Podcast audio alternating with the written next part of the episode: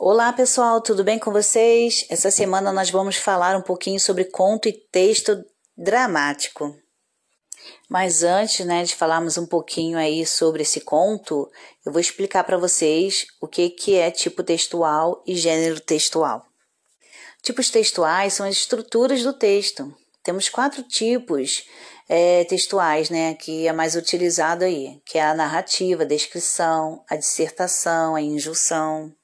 Para que se tenha uma narrativa, gente, é preciso que tenha um personagem, um espaço, é onde ocorrem as ações, o tempo, né, a duração, o período do dia, um narrador, né, ou um foco narrativo, né, é, pode estar em primeira pessoa, né, e pode estar em terceira pessoa. Quando o texto aí apresenta-se em primeira pessoa, gente, é quando o narrador ele faz parte da história, tá? Ele está na história, está dentro da história. E em terceira pessoa, ele está longe, está longe da história. Ele observa a história e conta a história para gente. Temos a história ou trama, que é o enredo sobre o que é aquela história. Nós temos aí alguns gêneros textuais que fazem parte aí da narrativa. Nós temos a crônica, que é baseada no cotidiano, o conto, que é fictício. Temos a piada, né, que tem uma quebra de expectativa que gera aquele humor, né? Temos a tira, a charge, e a tira e a charge eu sempre tenho utilizado aí nas nossas atividades, que são elaboradas através do Google Forms. Vamos falar um pouquinho também sobre o gênero textual dramático, o texto dramático né, é escrito para ser representado por atores. Ele transpõe o que está escrito né, para a língua cênica. Na estrutura aí do texto dramático, a gente tem personagens, tem o ato, a cena, a fala, as indicações cênicas.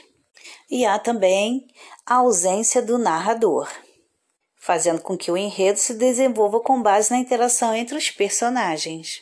Na página 12, nós vamos ver aí um conto A Orelha de Van Gogh, com uma narrativa irônica e ao mesmo tempo sentimental.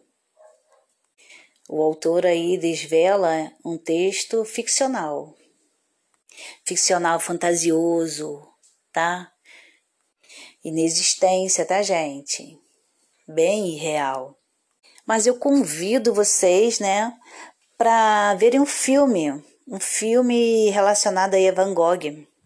Antes de vocês lerem essa história, né, é, a Orelha de Van Gogh, é necessário que vocês vejam o filme para vocês fazerem um link é, com que o autor aqui, porque o autor está falando da Orelha de Van Gogh. Mas se vocês não assistirem o filme, não vai dar para perceber, né, o porquê disso. Van Gogh era um holandês, Vincent van Gogh. Ele foi reconhecido por pintar algumas obras muito importantes da história da arte hoje em dia. Mas, como muitos, né, só obteve reconhecimento após a sua morte. Assista um filme dele e faça essa relação né, com a história contada por Moacir. Um abraço, gente, até a aula.